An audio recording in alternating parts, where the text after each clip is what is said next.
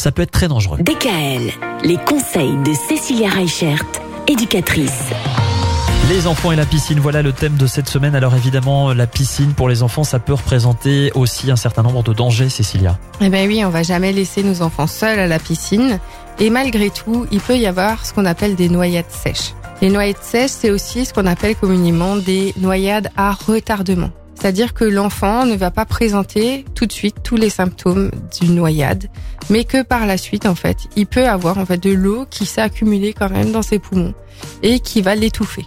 Donc ce genre de noyade, ça n'arrive pas très souvent, mais ça arrive quand même malheureusement.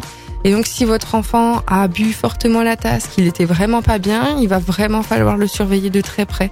Qu'il n'y ait pas de vomissement, qu'il n'y ait pas de diarrhée, qu'il n'y ait pas de mal de tête ou des difficultés à respirer. Et au moindre doute, allez consulter. Parce que bah, malheureusement en France, il y a quand même une dizaine de noyades sèches l'année dernière. Donc on s'en rend pas compte, c'est quelque chose qu'on ne connaît pas bien et pour lequel on n'informe pas assez les personnes. Donc, noyade sèche, c'est une noyade à retardement. D'accord. Merci pour cette information. C'est vrai que ça, on n'y pense pas du tout. Évidemment, pour que notre enfant ne boive pas la tasse à la piscine, l'une des solutions, c'est de le mettre dans une bouée. Oui, le mettre dans une bouée, mais à partir de 10 cm, on peut déjà se noyer. Hein. Ah ouais? À partir du moment où on a le nez et la bouche dans l'eau.